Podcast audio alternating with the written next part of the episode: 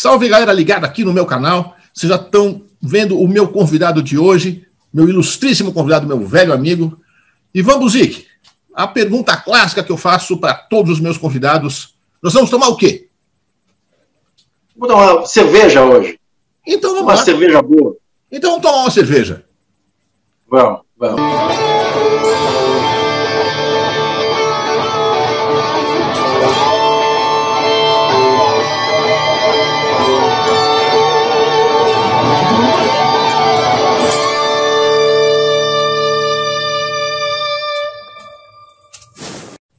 Então é isso aí. Vamos tomar uma cerveja com Ivan Buzik.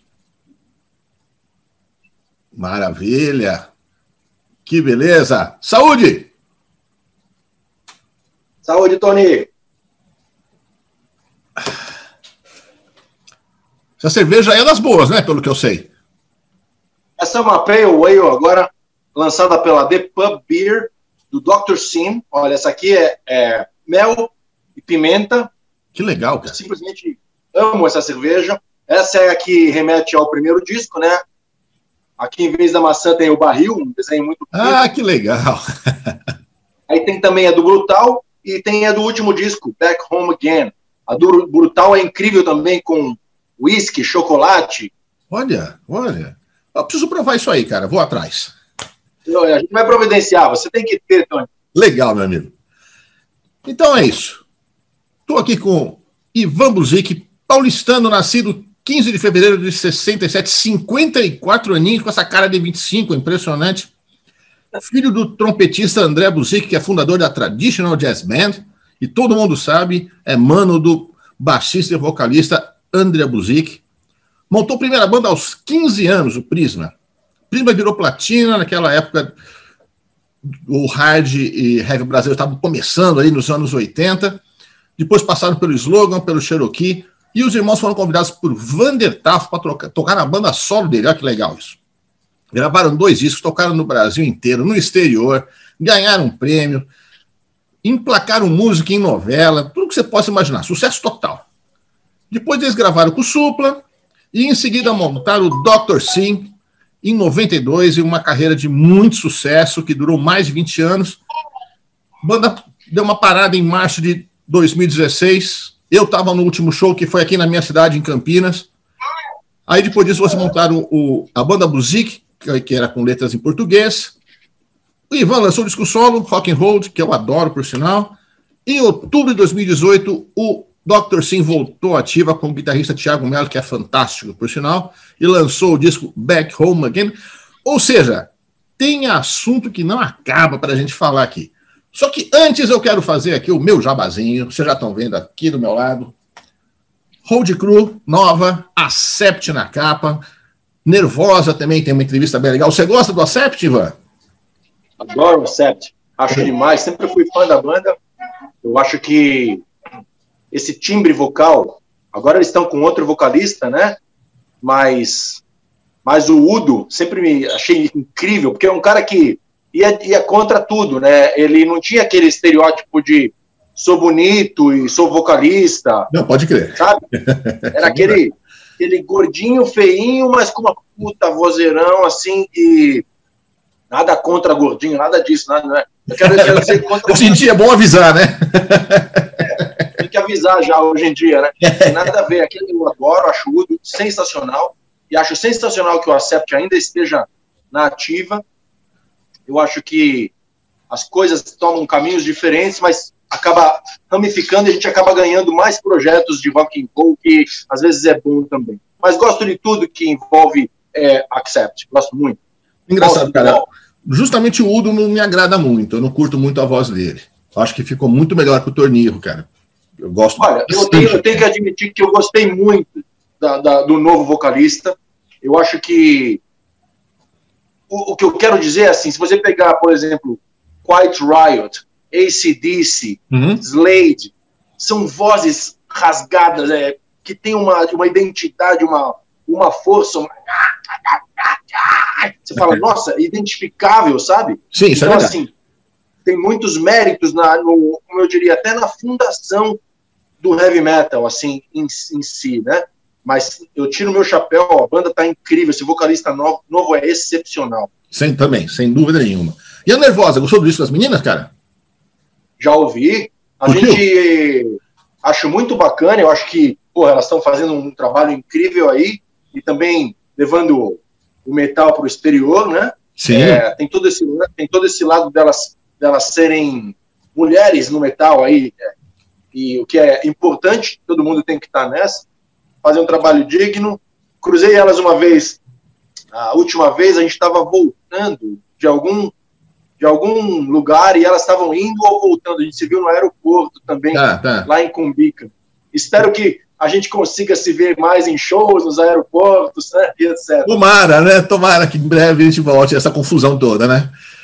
Um último toque que eu queria dar para a galera. Aqui embaixo tem aqueles aquele botãozinho para você clicar e se inscrever no canal. Inscreva-se aqui no canal, sempre em novidade. Não custa nada e não dói.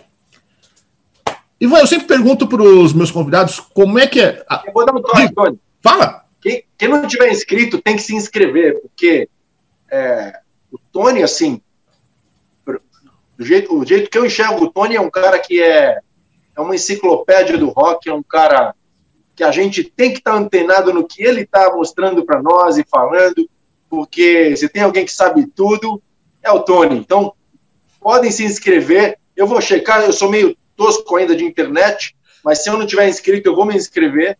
Pode contar com isso, Tony. Obrigado, cara. Agora, cuidado com essas coisas que você fala. Eu vou acabar acreditando, aí ninguém vai me aguentar mais, tá? Mas eu, eu costumo perguntar para os meus convidados, a primeira pergunta que eu sempre faço para o pessoal é como a música entrou na sua vida. Você, a gente sabe, né? Seu pai é músico, né? E, então eu te faço uma outra pergunta. Como é que foi crescer num ambiente totalmente musical, cara? Deve ser uma coisa incrível na sua vida, né? Sim, é, é uma paixão, é, parece você é picado por uma paixão, principalmente no nosso caso, que a gente via nas festas da família croata, né? Sim. Croata com italiano. Então, imagina, cantoria de Total. tudo quanto é lado, né?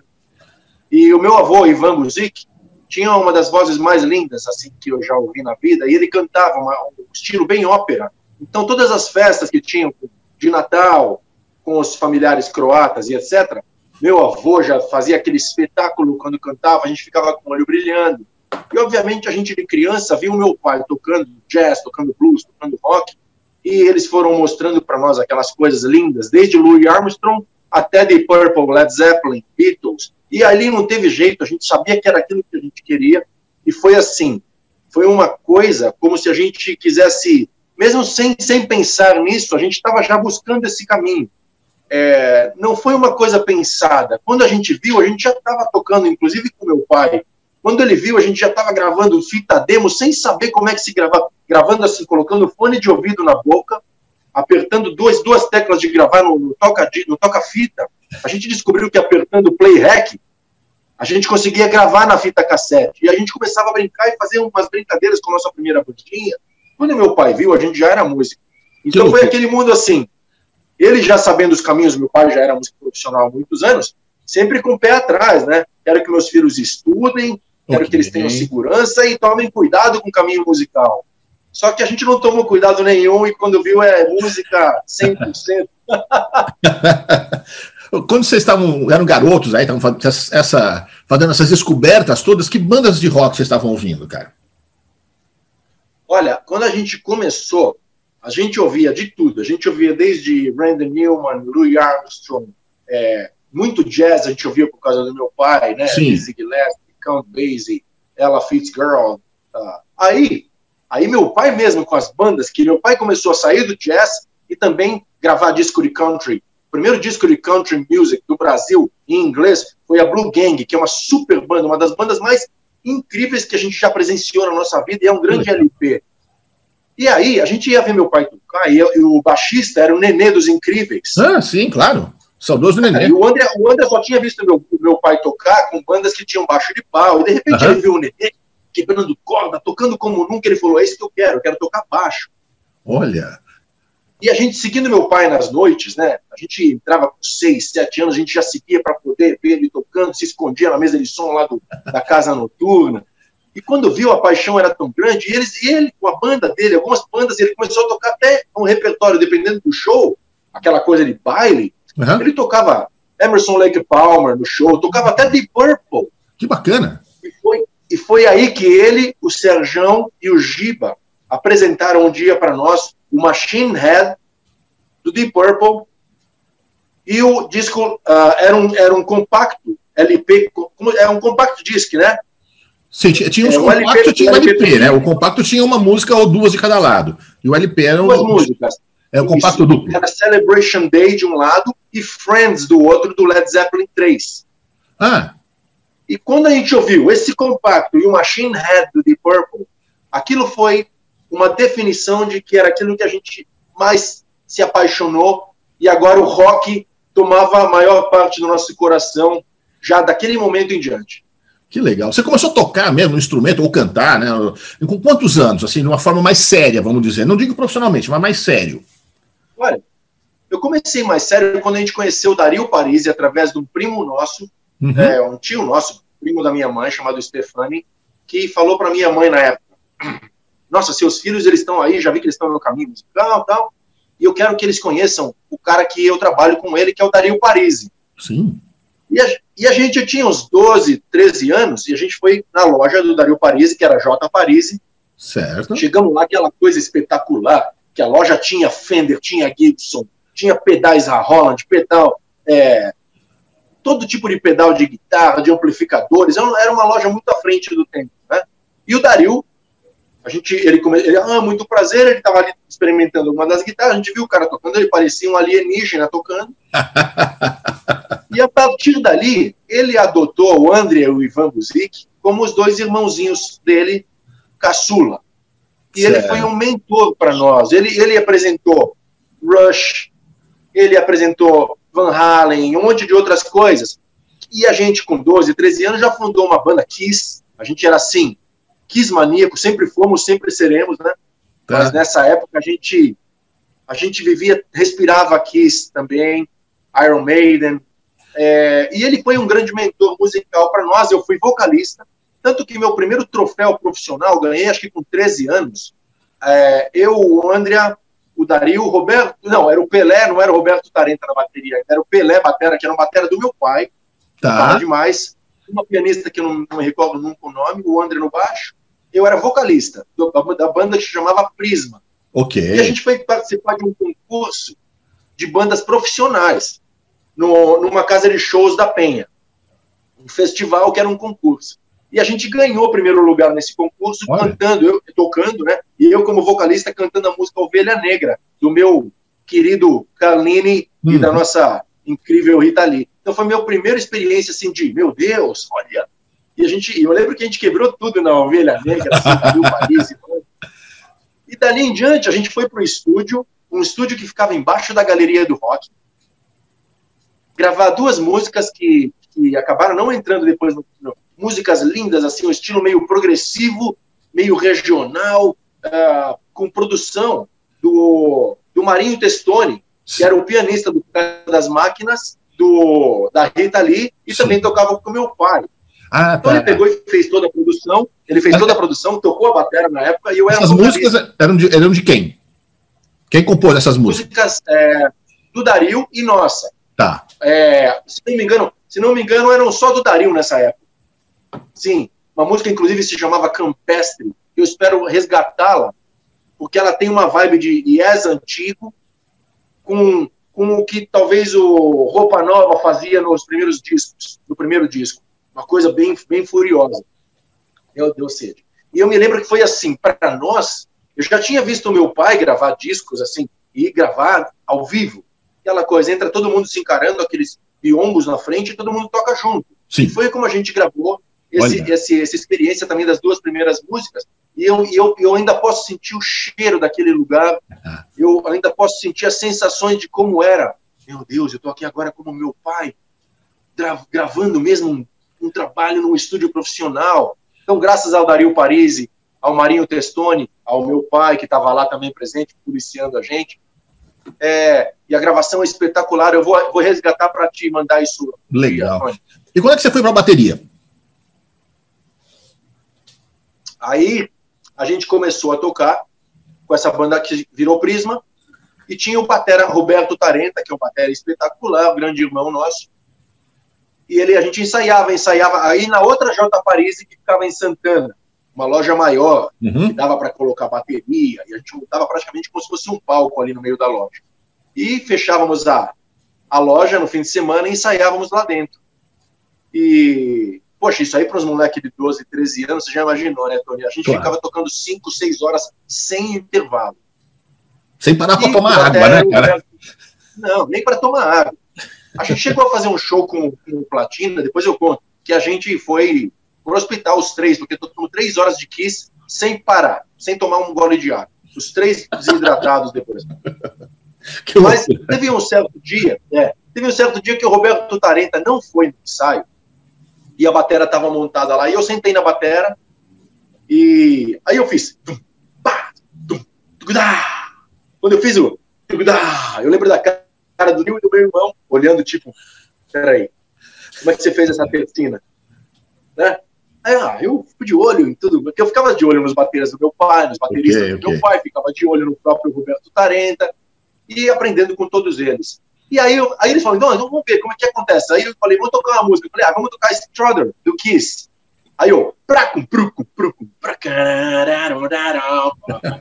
Aí o que aconteceu? Naturalmente, a gente não tinha essa intenção, mas o Dario falou a primeira coisa, se o Roberto um dia não precisar mais ou não puder mais tocar, você é o novo batera.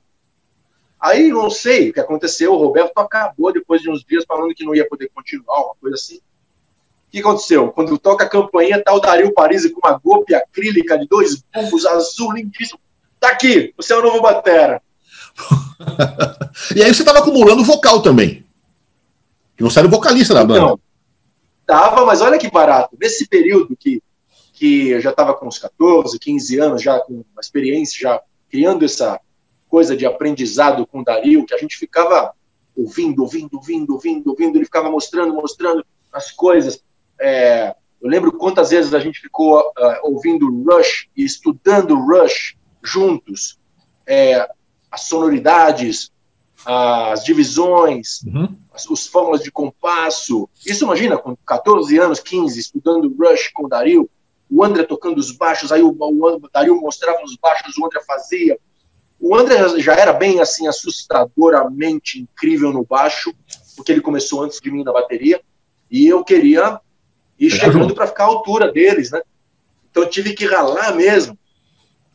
E, e eu me lembro que era, eram experiências tão incríveis, é, esse aprendizado com o Dario, para a gente poder ir atingindo o nível certo, sabe? De de como que a gente vai poder tocar essas músicas desses caras que a gente ama tanto. E uma coisa que foi importante, que o Dario desde o começo já falou, vamos tirando de tudo, mas também vamos compondo nossas músicas. Ok. Isso okay. que foi que originou. Quando o Platina surgiu, a gente já tinha material. Inclusive tinha uma... Ah, e sobre o vocal, e sobre o vocal, Tony, desculpa. Sim. Sobre o vocal, minha voz começou a trocar, minha voz que era super aguda, hum. que era mais ou menos as tonalidades do André, hoje, ela começou a ficar uma voz muito grossa. Tá. Então eu fui tirando o time do vocal e o André foi entrando com tudo na voz ali. Perfeito. E o Dario também cantava. Tá certo, tá certo. E... Na, no, no, disco do Platina, o Platina veio depois do, do, Prisma, no disco do Platina tem uma música chamada Prisma, né? Tem a ver com, imagino, né, com, com essa fase, deve ser dessa fase essa música, né? Sim, era justamente para a gente não deixar esquecido todo, todo o carinho que a gente tinha pela primeira fase. a gente descobriu que tinha outras bandas que se chamavam Prisma no Brasil, fora do Brasil. Era muito comum. Todo mundo queria chamar a banda de Prisma na época. Okay. Qual a sua banda? Prisma. A minha também. Não, todo mundo passou por isso. Até o Black Sabbath passou por isso com a banda Earth, né, cara? Então, tá tudo certo. Tá vendo? É. E quando que virou platina? graças ao disco Double Platinum do Kiss. Ah. Dario, acho que o Dario tirou a ideia dali e ah. ele já, já bolou o nome, já bolou, bolou o logotipo e a gente já era o Platina. Bacana. E o Platina, cara, não, não foi uma banda que durou tanto, vamos pensar assim, em termos de, de, né, de tempo, mas ela marcou uma época, né, cara? A que você acha que isso se deve?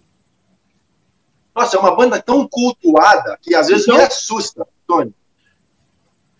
É, a gente fez um, vamos chamar assim, de estrago.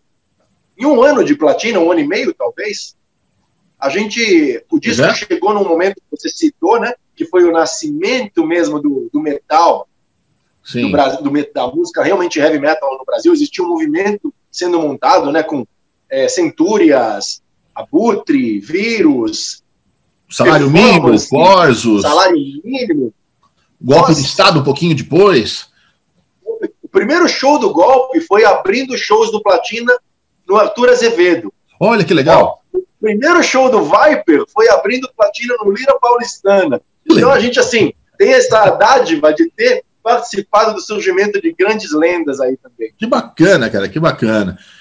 Eu, eu, lembro, cara, que eu fiz uma entrevista com o Platina, foi uma das primeiras entrevistas que eu fiz, não sei se foi 85 ou 86, inclusive foi na loja do Dario, na, na, na Galeria do Rock, né? Isso. A que ele tinha, né? Então foi é. lá que eu entrevistei vocês, aí já era o Platina, já tinham lançado o disco, inclusive. E eu lembro de uma coisa, um, de, uma, um detalhe assim que marcou muito. Depois que a gente acabou a, a, conversa oficial, vamos dizer, ficamos batendo papo lá, vocês começaram a falar que estavam compondo um trabalho novo, músicas novas, etc, etc. Aí você e seu irmão cantaram um trecho de uma música que vocês estavam estavam trabalhando, a capela. Não tinha nem violão, nada. E vocês fizeram uma vocalização ali que eu nunca tinha ouvido antes nenhum, nenhuma banda brasileira fazer, cara. Cantaram ali um minuto, mais ou menos. Aí tem coisa séria. Isso foi uma coisa que você e seu irmão sempre trabalharam, né? Os vocais. Isso. Como eu falei, a gente vem de uma família com, com mãe que cantava bem, o vô que era um gênio, o pai gênio musical, e a gente queria, de certa forma, é, fazer algo que reproduzisse essa beleza que a gente ouvia quando eles cantavam, né? Ah. A gente sempre praticou muito e, e acho que a gente foi abençoado com um bom ouvido e tal. Então, assim, o Andrea é talvez o ouvido mais absoluto que eu conheço musicalmente, sempre foi também. Ele um ano e meio mais velho que eu, então ele era muito um, um modelo para mim. Tá. Então, ele sempre me, me passava, assim, tanto que o Andrea, desde sempre, Tony, ele sabia qual era a terça de uma voz, a quinta, ele sabia colocar os backing vocals tudo direto a gente, nós mais humanos, assim, a gente tem que parar e pensar. Pode crer. Ele, ele já sabe qual é a terça, qual é a quinta, que, que voz que cabe bem aqui. Então ele ajudava muito a montar os vocais, vocalizações. Né? Dario também era assim, espetacular de vocalizações. Aí o Platina acabou, aí vocês passaram pelo slogan, pelo Cherokee. E aí vocês foram trabalhar com Vander Taff. Acho que deve ter sido uma grande virada de página na carreira de vocês, né? Não que a carreira fosse ruim, mas Vander era uma, era uma celebridade na época e um excelente músico, né, cara? Uma mudança total de até de visão das coisas, sabe, Tony? A gente trabalhava com platina, então assim, a gente nem pensava nessa coisa de cachê de show, como é que serão os royalties, o que faremos, é, que, o que é uma grande falha, né? Mas tudo bem. A gente a gente manteve talvez essa inocência ajudou a gente também a, a valorizar mais até esse começo. Então eu passei por Platina, Prisma, Cherokee, fui, gravei com a Chave do Sol, fiz alguma coisa de shows com eles, uh, várias bandas do underground, e de repente a gente é convidado para gravar com um cara que era um ídolo nosso, né? Porque a gente já era fã do cara de Secos e Molhados, de Joelho de Porco, de Rita Lee, de Rádio Táxi. De repente, cara chama a gente, e aí, vamos para Los Angeles? Vamos gravar um disco com Liminha? Você fala, nossa, sabe? Não, pode crer, né? Cara? Porque a gente, assim, a gente estava muito contente com o que a gente já tinha, sabe, Tony? A gente era muito feliz tocando mesmo no Mambembe, no Lira Paulistana, no Woodstock Bar. Para nós, aquilo já era mágico. A gente sempre valorizou é, tudo, assim, cada passo que a gente deu e dá, a gente acha tão legal. A Legal. gente tem essa coisa de curtir tudo ao máximo. E quando ele falou isso, foi num show, no final de um show do Cherokee. E no final desse show ele chegou, chamou a gente assim embaixo do palco, a gente inclusive só viu que ele estava na plateia.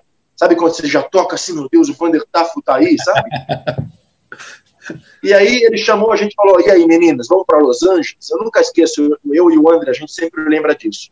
E aí vem aquela fase, né, que a gente tomou o primeiro avião na vida, é, assinou o primeiro contrato grande com a Warner, na época, música em novela, ia fazer gravação de programas no Rio de Janeiro, Xuxa, Mara, Angélica, é, coisas que para nós eram assim, a gente só via na televisão com outros artistas, e de repente era a gente ali, sabe? E tocando, e tocando com um cara que para nós era como se a gente tivesse sido convidado para tocar com o Malmsteen ou com o Ed Van Halen, assim, o nível mesmo de, de emoção que a gente sentia. Como é que era trabalhar com o Vander? Nos bastidores, como é que era, como é que era lidar com ele? Cara, ele era um cara assim que você, quando a gente chegou, a gente pisava em ovos para a gente sentir qual que era. Vamos, vamos pegar leve, o cara é um ídolo, né? Então vamos, vamos ficar na nossa, vamos respeitar nosso, o espaço de todo mundo. Mas ele adotou, já, já viramos assim, os meus, ele chamava os meus meninos e tal, e ele adotou a gente, a gente se sentiu realizado mesmo, abraçado por um cara que para nós é, até o último dia a gente é, foi fã dele, né? É. E ele valorizava muito a gente musicalmente também. Isso é não por não nosso ego, mas é gostoso quando você toca uma coisa e o cara, se você vê que o cara sentiu aquilo que a gente queria passar musicalmente e, e nem demorou tanto para que ele quisesse que a gente virasse uma banda e não somente um trabalho solo. Ok. Que, que para nós é assim, não tem, não tem ideia o tamanho da honra que foi você viu isso, você presenciou o tamanho que a banda Tafo virou, a proporção de produção que era um show da banda Tafo, que uhum. ninguém esquece até hoje, é, principalmente os famosos shows no Aeroante e no Dama Choque, que era aquela super produção com bateria subindo, explosão, lasers. Então, assim, a gente realmente virou uma página do underground e a gente foi para o mainstream é, Perfeito. repentinamente com o Vander e dali, dali, dali a gente realmente aprendeu um monte de coisa e aprendemos com ele vários comportamentos que você tinha que ter vivendo no topo, né, no mainstream da música. Perfeito. Porque a gente a gente convivia a partir dali, convivia com Lulu Santos, com Herbert Viana, é, sabe, conversava no estúdio praticamente todos os dias tinha ali um, um como eu falei, um, um cara de uma grande banda de, da Blitz ou da Legião Urbana e, e aqueles você ia fazer programa de TV, de repente você encontrava lá um mega star e, e aí o Vander, a gente via, sempre ficava de olho como ele se comportava nessas situações, okay, né? Legal. E aí a gente, obviamente, o André sempre foi muito na dele, muito mesmo, até hoje ele é. Até quando a gente toca com Kiss, Ace Disse, seja quem for, o André é muito centrado e na dele. Eu já sou mais emotivo. Eu quero, eu quero ir lá dar um abraço, agradecer. Eu quero segurar a mão daquela pessoa que eu amo tanto. O André ele é mais centrado, fica na dele, ah. né? E, e cada um com o seu jeito. Então, assim, o Vander ele realmente ele mostrou para nós várias posturas, inclusive sonoras, que ele ele era aquele cara que antes de todos ia para Nova York, comprava lá, montava um rack de guitarra que só o Trevor Rabin do Yes tinha algo parecido. Tanto que eram dois racks, duas, a gente chama de geladeira. Então, a gente adotou aquela coisa que a gente ia junto para lá, comprávamos, tanto que acho que ninguém tinha na época aquelas baterias que eu usava na banda Tafo, era gigantesca, a gente comprava, a gente lotava um quarto inteiro de um hotel, do Edison Hotel em Nova York, depois era um container que a gente trazia para o Brasil, aquilo ser a estrutura da banda TAF. O André trouxe aqueles vários daqueles mesa Sim. que eram amplificadores maravilhosos de baixo, é, que o Paul McCartney sempre usou, o Chris Squire, se não me engano. Então a estrutura sonora que a gente aprendeu a ter com o Vander Taf, de ter um equipamento gigantesco, monstruoso, bateria com todos os melhores pratos, melhores peças, hack. Nossa, eu lembro que eu comprei um hack, ninguém nem sabia o que era um hack no Brasil e a minha bateria já tinha hack segurando ela, subia, levantava. Então, assim, a gente foi para um outro patamar, não é. somente musical, mas de enxergar a estrutura de onde a gente podia ir com um cara grande como o Wander, que ele pensava sempre grande. Você falou agora há pouco aí das diferenças entre você e o Ander, né, em, em termos de, de, personalidade até, né? Uh, vocês sempre tocaram juntos, exceto quando você participam de um projeto ou outro, que nem quando você tocou, você citou, tocou com a Chave do Sol, né? Gravou um disco com eles. Uh, e vocês são, assim, carne e unha mesmo, a gente percebe isso. Vocês nunca brigam, cara? Difícil, Tony. Tem gente que fala assim: se o André chegar ou o Ivan, é só dar uns 3, 4 segundos que o, o outro tá chegando. Sim, eu já percebi isso. Mas assim, é uma coisa de criação mesmo. Acho que foi criação dos pais mesmo, de, de criar os dois por igual, né? Amando por igual, dando bronca por igual. Na nossa época a gente não cresceu com muito mimimi, não. Era, era fazia besteira, tomava uma chinelada mesmo. Sim. E eu acho que, no meu modo de ver, claro, você não pode agredir filho, nem bater, nem traumatizar ninguém. Mas eu acho que você, a gente foi muito bem educado porque senão você também corre o risco de virar um cara que não respeita as outras pessoas se você não tiver essa, claro. essa educação imposta, até imposta entre aspas, porque não é uma imposição ditatorial, não é nada disso, mas foram incríveis pais, né, minha mãe, que inclusive se foi ano passado aí, que uhum. Deus a tenha, nossa rainha, mas nossos pais sempre foram muito legais com a gente, e, e, e, formaram esses, esses brothers aí, o irmão André Ivan, os irmãos André e Ivan, né, os irmãos Buzik, a gente é uma gêmea na vida e na música. Então, se a gente tem a chance de tocar junto, a gente toca junto. Mas eu faço muitos trabalhos com outros baixistas também, ele faz com outros bateras, com muito gosto. Mas a gente tem uma coisa assim que é natural. A gente até brinca que a gente acerta e até erra junto e parece arranjo, que errou igual. Perfeito. E aí, depois de tocar com o Wander, trabalharam com alguns outros artistas, aí vocês montaram o Dr. Sim. E aí, o começo do Dr. Sim junto com o Eduardo Anões, vocês meteram as caras pelos Estados Unidos. Foram lá para resolver a vida. Por que essa, essa decisão assim, então, vamos chamar assim, de radical?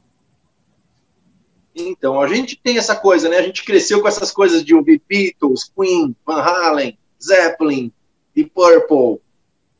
Tudo isso que você sabe que a gente ama. E, cara, essas bandas vieram da Inglaterra, vieram dos Estados Unidos. E a gente cresceu com essa coisa gostando muito das coisas brasileiras, né, que a gente nunca deixou de respeitar e gostar também, mas a gente tinha uma coisa espetacular, que era assim, uma paixão mesmo. Eu falo para todo mundo, eu nunca escondi eu sempre fiquei com uma raquete de tênis ou algum objeto na frente do espelho, imitando as bandas que eu amava, sabe, desde pequeno, e faço isso ainda hoje, vira e mexe. E, e, e, essa coisa a gente queria, a gente queria estar no lugar onde o rock acontecia, onde o rock and roll nasceu. E a gente queria fazer uma coisa, quando a gente montar uma banda, que a gente imagina, tanto que a gente até fez isso com a banda TAF também. A banda TAF era para ter explodido nos Estados Unidos, porque a gente pegou o disco Rosa Branca, colocamos, transpôs para inglês as músicas uhum. e fizemos uns shows nos Estados Unidos, Limelight, Cat Club. A MTV americana foi filmar, pessoal ficou louco com a banda Tafo, e aí, o que, que a gente fez? Voltou para o Brasil, esqueceu o que tinha feito lá. Mas a gente conseguiu fazer uma, uma febre inicial com a banda Tafo lá, que a gente depois pensou, peraí, se a gente não continuou com a banda Tafo, quando a gente formou o Dr. Sim, a gente até estava acompanhando o Supla, eu, o André e o Edu na época, okay. gravamos um disco com ele e fizemos um álbum, é, a gente não pensou, o André veio com essa ideia, a princípio, peraí, vamos pagar tudo, vender tudo e vamos para os Estados Unidos? Que loucura. Só que a gente tinha como fazer isso. A gente era bem jovem, é, todos eram solteiros. É, claro que nós tínhamos nossas famílias, né, que a gente já cuidava, mãe, tudo. Mas a gente não, a gente não pensou duas vezes, cara. Vamos tentar essa, isso aí. Aí Malecuia, né, que na realidade guitarras e bags e etc. E a gente foi para os Estados Unidos, vendemos o que a gente tinha aqui. Chegando lá, a gente comprou. A gente teve a, a dádiva de ter um cara chamado Marinho Nobre, que deu a chave da casa dele para nós, então a gente tinha onde morar, porque senão a gente não tinha condições de ter feito o que a gente fez, okay. de ter tido um lugar para morar. E a gente morava em Queens, uh, e a gente podia tocar nos bares, nas casas de rock dos Estados Unidos, e graças a essa loucura toda, um cara chamado John Hughes, que era o A&R, né, o, o olheiro, né, olheiro, da Warner, ele viu a gente num bar, devia ter umas 15, 20 pessoas, só que a gente tocando como se tivesse 10 mil.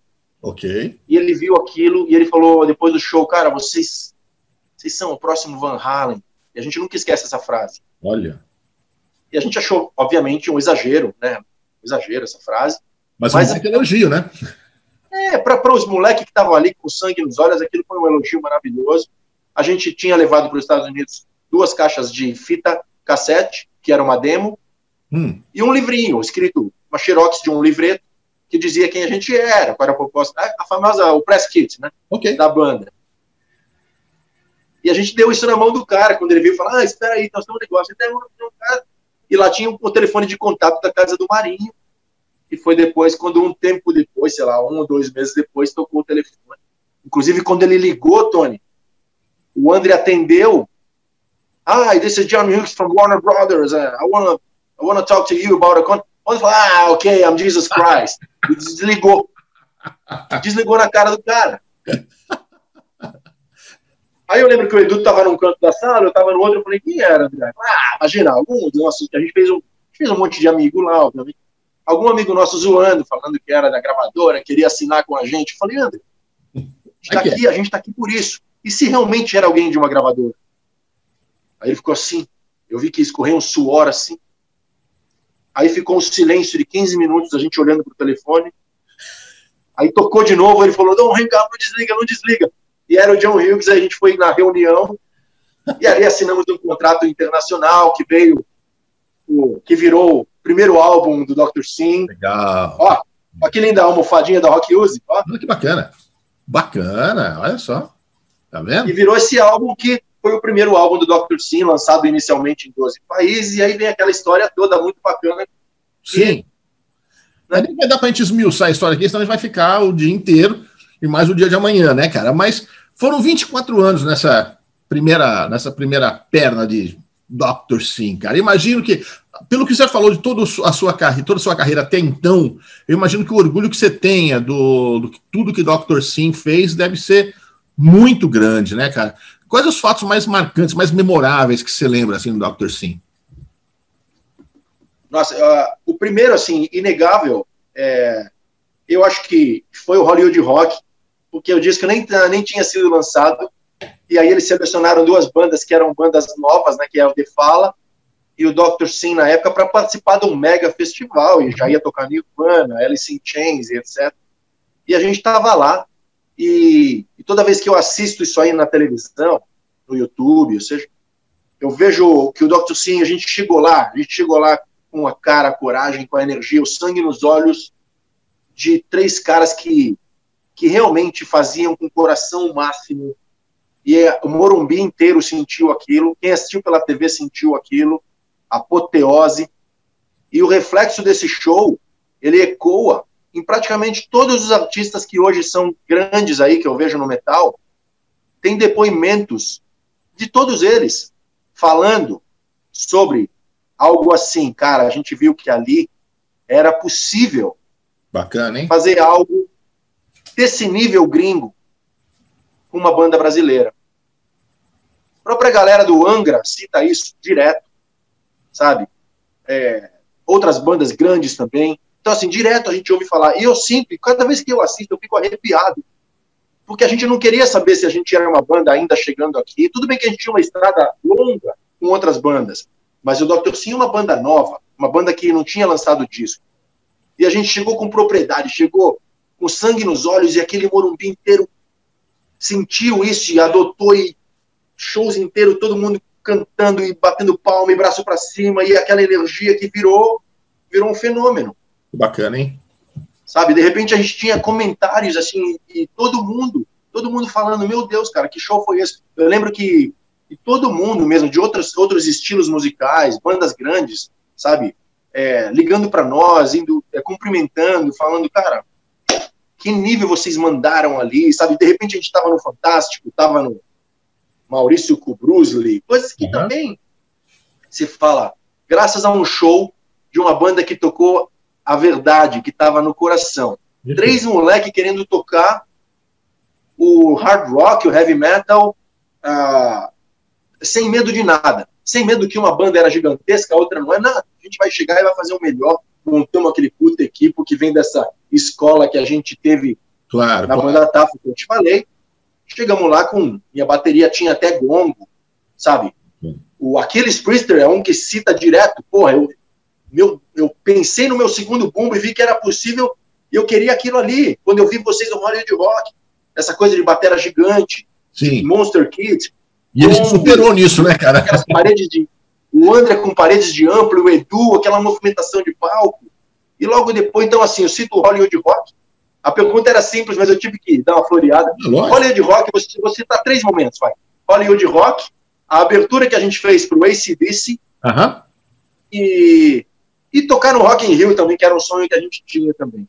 Perfeito, perfeito.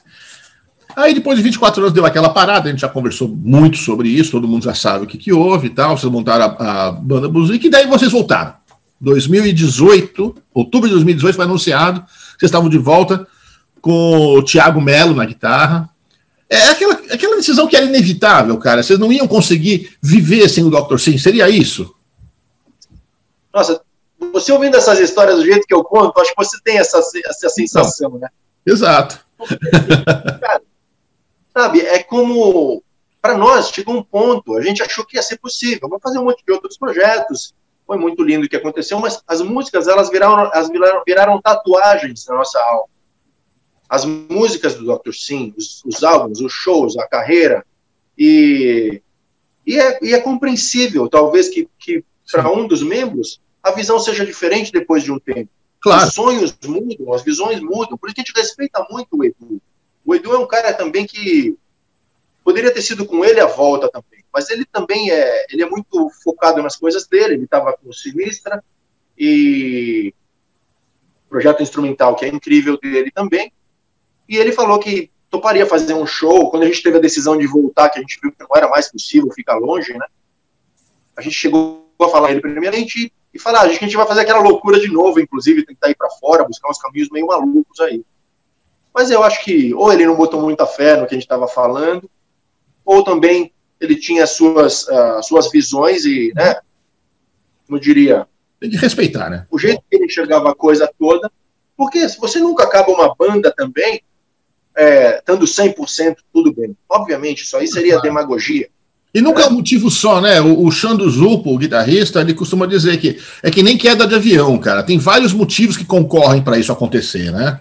Isso, exatamente. Cara. E aí, poxa, ele teve, teve o lado dele, a gente respeita, poderia ter sido, com ele, mas a gente, a gente inclusive parou a banda, foi uma decisão a mais difícil da nossa vida, por respeito para tentar, inclusive, é, para tentar não, para ter certeza de que a amizade pelo menos continuaria. Ok. Por um cara que foi nosso companheiro, que a gente conviveu mais a metade da vida. É, é, é quase como o Andrea para mim, o Edu, uhum. se você for imaginar, o grau de amizade e de amor que a gente sente um pelo outro. Agora, família também discute, família também é, discorda ah. de coisas, e o Edu é família e sempre será. E agora a gente teve a sorte, a gente não sabia o que fazer muito bem, quando de repente o próprio Zeca da banda Buzik lembrou para nós que a gente talvez já tivesse o guitarrista que poderíamos voltar de uma outra forma. A gente não via, não via muita possibilidade de voltar também sem o Edu. Só que, de repente, a gente lembrou que na banda Buzik a gente tocava duas, três músicas do Dr. Sim, e que quando tocava a casa vinha abaixo, e era uma perfeição sonora absoluta com o Tiago Melo. E o Zeca nos lembrou disso quando a gente propôs isso para o Tiago. O Tiago ficou em silêncio uns cinco minutos no telefone, achei que ele tinha morrido ou engasgado. E, e depois dele pensar, ele obviamente tocou e a gente começou umas experiências. Gravamos de cara aquela música Lost in Space, que eu amo muito, que depois acabou entrando, foi a primeira, né? E entrou no Back Home Again. E ele manteve, ele manteve a alma, o espírito do Dr. Sim como deve ser. Os fãs, eles, eles sentem no Back Home Again, eles sentem o Dr. Sim de sempre, mas com um guitarrista que tem identidade. E que quando toca as músicas da, da, da era clássica, toca com extremo respeito, mas com o sotaque dele. Perfeito. Que eu acho muito importante. Né? Perfeito. Né? É interessante que, saindo um pouquinho da música, mas também ficando nela, vocês têm uma ligação muito forte com o futebol, né, cara? Tanto que a música Futebol, Mulher e Rock and Roll é, é talvez o maior hit de vocês, eu não sei se é, você pode me dizer isso melhor, mas e é uma música super simples, né, perto do, do tudo que vocês fazem de intrincado e tal, e eu lembro que eu te entrevistei na época da Copa do Brasil, recuperei isso agora para a gente conversar aqui, e você contou que você se apaixonou pelo futebol indo ao estádio com seu avô, que você acabou de citar, o Ivan Buzik, que naquela entrevista você falou que é o verdadeiro Ivan Buzik. O que, que você lembra que você, quando você era garoto, ia para o campo com o teu, teu, teu avô? Nossa, que saudade disso, Tony. Meu avô, meu tio Peter e meu pai sempre que podiam levavam a gente, tanto no Morumbi e também eram, eram incríveis e mágicos os jogos que tinham no Pacaembu na época. O Pacaembu era mágico. Eu fui muito lá quando eu era criança. Eu sou um pouco mais velho que Nossa, você. Eu também. E, eu lembro, não sei se você lembra que eu te falei, Tony, que meu avô tinha também uma almofadinha. Isso, que ele levava. De São Paulo, né? É, ele levava para sentar, porque eram os bancos, bancos muito ruins e duros, né, em todos os estádios. Sim. E ele tinha uma almofadinha que ele sentava em cima, a gente nunca esquecia. Sempre que ele chegava com a almofadinha, é porque ele já ia levar a gente no jogo, aquilo era emocionante. Que legal. E, cara, a gente chegou a ver São Paulo e Santos, o Pelé jogando no Santos, a gente torceu pro Pelé dessa vez. eu vi o Pelé jogar várias vezes também, eu sou Santista, e eu vi várias vezes o Pelé jogar, era impressionante. Nossa, eu, eu tenho um orgulho muito grande disso. E a música futebol, ela aproximou a gente desse, dessa paixão, né? Ela, ela é uma música completamente irreverente que a gente fez somente na época para poder ter o Silvio Luiz com a gente de alguma forma, que a gente esbarrou nele na Paradox Music, e a gente propôs, vamos cantar com a gente alguma coisa, fazer. Ele falou, só não pode ser em inglês. Deixa comigo. e a música acabou sendo assim, uma música super, é, como eu diria, irreverente, uma música super para cima. É com certeza a música mais vista, acho, na, na internet, mais no YouTube, porque é o que você falou, ela tem aquela coisa dos três acordes do rock, a Sim. simplicidade, tem a, as palavras que a galera gosta de ouvir, se diverte ouvindo, né? E não tem essa coisa de que, ah, de machismo, não tem nada a ver. Que eu conheço, conheço centenas de meninas que são apaixonadas pela música, porque é pela vibração dela. Claro. Poxa, Lógico. qual é o problema de um homem falar que ama futebol, mulher e rock and roll? Eu não vejo nenhum problema nisso, entendeu? E a gente faz um trocadilho muito interessante, muito inteligente, acredito eu, de, do, com a pelota, com a bola. Sim. Sim, perfeito, perfeito. E qual é o cara que não gosta de futebol, mulher e rock and roll? Pô. Cara, é maravilhoso, maravilhoso. Isso todos gostam. Cara, uma coisa que pouca gente lembra em você é que no final dos anos 90 você participou de um comercial na TV, de uma marca de tênis. Né? Isso. E uma das figurantes era Gisele Bündchen mesmo, cara? Gisele Bündchen, é. Ela era assim a, a menina que seria a Tiete, vamos dizer assim, a principal Tiete na plateia. É, porque o comercial é você tocando guitarra, não é isso, né? O mais interessante é isso, você numa banda tocando guitarra. É, eu sou apaixonado por guitarra, né, Tony? São minhas paixões maiores são bateria e guitarra. Tá. E eu me lembro, olha que engraçado, quando eu fui fazer, que a gente grava muita, sempre gravou muita trilha comercial, tocando, cantando e produzindo jingles, aqueles famosos, famosos jingles e tal. Ah. Mas eu nunca tinha feito. Aí, numa dessas gravações, o cara falou, inclusive, você sabe que. Eu nem me lembro se era um jingle da All Star. E eu me lembro que. Ó, tomar uma cervejinha Dr. Sim. Vai lá, vai lá. Eu me lembro que o cara falou assim: ó, tá tendo um teste também para essa pra uma propaganda. Ah, o áudio daquela propaganda, se não me engano, foi feito pelo Sérgio Bus, que era o brasileiro que até é, tocava com Steve Vai. Isso, isso. Grande amigo nosso. E já estava tendo um teste. E o teste, o que, que aconteceu? Foi um monte de guitarrista fazendo o teste e foi um monte de ator. Um monte, assim, 200 guitarristas e 500 atores. Né? E era uma fila infindável. E eu lembro que eu, eu peguei o meu figurino muito parecido com o que eu usei na, no primeiro disco do Dr. Sim. Era um é. figurino meio Steve Vai. E eu fui já vestido assim, com a guitarra em punho. e quando eu cheguei, os caras me olharam eu lembro que eles, os caras da produção, já falaram, não, põe esse aí primeiro, sabe? E eu já, eu levei For the, For the Love of God, do Steve Vai, um CD, uhum. e falei, toca isso aí que eu vou usar isso aqui pro teste. E eu, eu dublei perfeitamente, fiz mise-en-scène, fiz aquele negócio. Cara, quando acabou, o cara veio soprar na minha, na minha orelha, olha, é 99% de chance que, que é você nós mesmo. vamos mandar fila de pessoas embora, porque não tem não dá para ser melhor. Cara, que legal. foi engraçado que os caras já me olhavam com ódio, aqueles atores, os guitarristas. e era aquela coisa, era um cachê muito bom para fazer, seria o principal da propaganda. E era uma propaganda da All Star, e a Gisele Bündchen estava ali, né? Então, marcou muito isso aí, muito legal. A gente também, é um, era o começo de todo mundo, né? E, e eu estava ali para ver o começo dessa trajetória maravilhosa e gigante da Gisele. Sim, sim, sim. A gente é pé quente, viu? É verdade. No, no clipe da Futebol Mulher e Rock and Roll, também tem a Mariana Ximenes, que fez a primeira coisinha. Ela estava indo para trabalhar na TV, logo depois ela foi chamada para a TV. Se bobear até o Futebol Mulher Rock and Roll, foi uma vitrine que ela Olha só. Também, cara, para a gente encerrar, nosso tempo está acabando. Você está com um curso online de bateria, né, cara? É, é o, é o caminho para o momento que a gente está vivendo, esse momento, infelizmente, muito triste, de não poder sair de casa, de ter tanta gente morrendo, essa coisa toda. Como é que funciona esse curso? Conta aí para gente. Com certeza, Tony. É, a gente, assim, eu, eu, gosto de sempre agradecer a Deus que tudo que eu faço envolve música.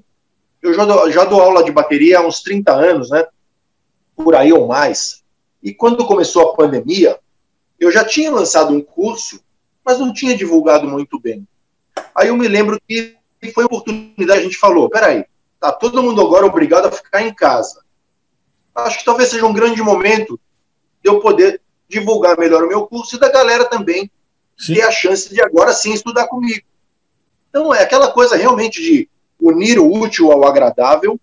É um curso que tem uma produção fenomenal de áudio e de vídeo e eu consegui colocar ali uma forma, por exemplo, é, tenho mais de 500 alunos hoje no curso online Bacana. e eu troco informações tempo integral com eles via WhatsApp é, se chama Ivan Buzik Curso Bateria, por aquela pela plataforma Hotmart. E é engraçado, Tony, eu não botava muita fé nessas coisas, que, que era desse jeito. Para mim, eu, eu, sou sempre do presencial, aquele formato antigo de tudo. Mas assim, não teve jeito. A pandemia é uma das coisas mais cruéis que já aconteceram. Sim. Só que a gente tem que usar a cabeça até para realmente para que nosso coração aguente, nossa alma se sustente forte num momento tão difícil. Então, assim, esse curso, além de tudo, tem sido um grande suporte de cabeça e alma para muita gente que está fazendo curso comigo e que, que adoram ter essa chance de estudar, de poder falar comigo e de poder evoluir na bateria, num momento trancafiados, vamos dizer assim, né? Sem dúvida. Perfeito, cara, perfeito. Ivan, nosso tempo está acabando. Eu queria agradecer demais por esse papo. Foi muito bacana. É sempre muito bacana conversar com você. Queria agradecer o teu tempo, a tua disponibilidade, a tua amizade. Nossa amizade aí já tá, já passa de 35 anos, né, cara? É mais da metade da vida, né, cara? Que a gente se conhece. E muito obrigado por tudo, velho. E pela tua música também. Obrigado você, Tony. Estou com saudades de você, da sua família. É, de, de, digo saudades de, de, ver você de perto. Sim. É, eu sempre fico muito feliz quando eu vou tocar na tua região, que eu tenho sempre certeza que vou te encontrar.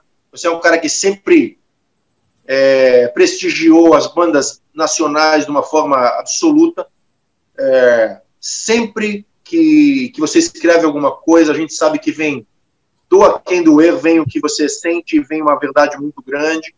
Ah, sei lá, eu tenho muito, muito carinho, muito respeito, admiração e e é engraçado, porque não são tantas pessoas assim, se você parar para pensar friamente, que são os medalhões que engrandecem mesmo o rock, o metal e a música em si, o rock and roll mesmo, como você. Se você parar para pensar, são muito poucos que, que são lendários nesse caminho. Então, eu só posso te agradecer em nome meu, né, em meu nome, em nome do Dr. Sim todo, e acredito que em nome de todas as bandas de rock que, estão, que vão assistir aí, certeza. Já falei, você tá criando um monstro, hein? Depois a culpa é tua. Ivan, vamos tomar uma? Vamos. Para despedir aqui, um brinde. Saúde. Um grande abraço para todos. Aí. Quem quiser provar, ó. Aí. Pub Beer. Dr. Sim, cervejinha, espetáculo. Que a fonte nunca seca.